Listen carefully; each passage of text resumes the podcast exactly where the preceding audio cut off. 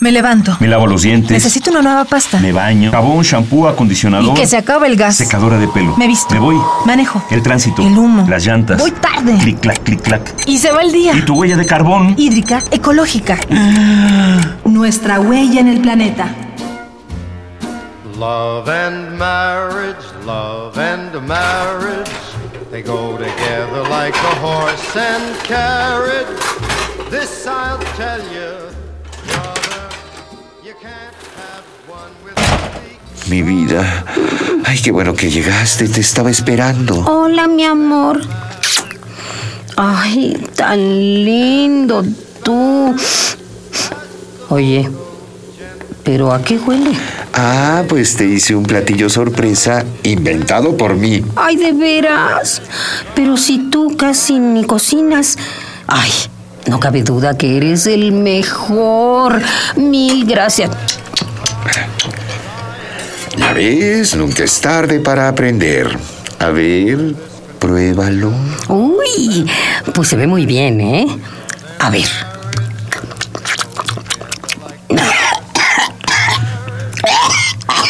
¡Ay, por Dios!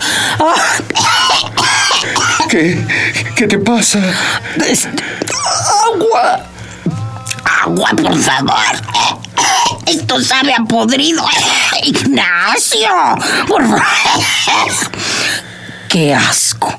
Me quieres envenenar, ¿verdad?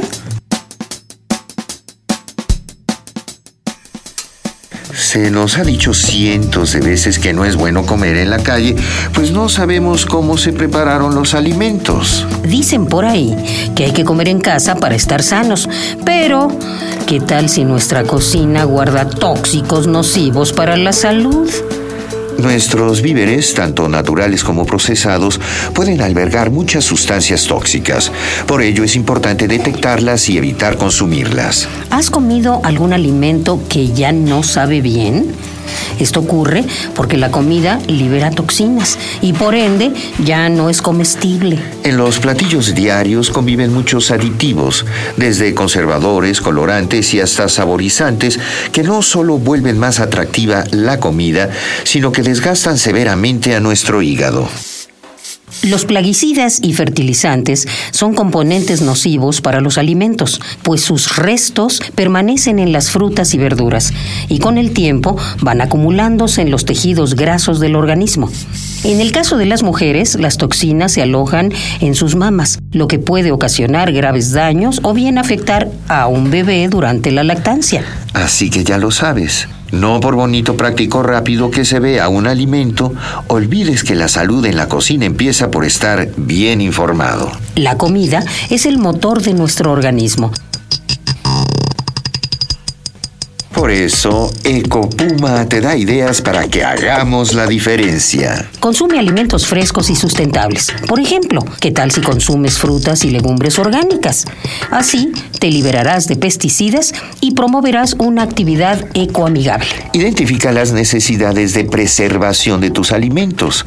Generalmente las etiquetas indican si estos deben refrigerarse o guardarse en sitios frescos. Así evitarás que se echen a perder y que produzcan sustancias dañinas para tu salud. Recuerda, el veneno está en la dosis. Modera tu consumo de alimentos industrializados. Recuerda que guardan sustancias que debilitan tus órganos vitales y disminuye tu calidad de vida.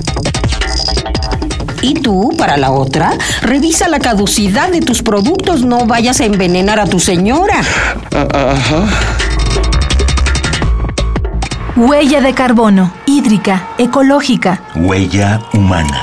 Pasos inmediatos. ¿Cuál es la dimensión de tus pisadas? Nuestra huella en el planeta.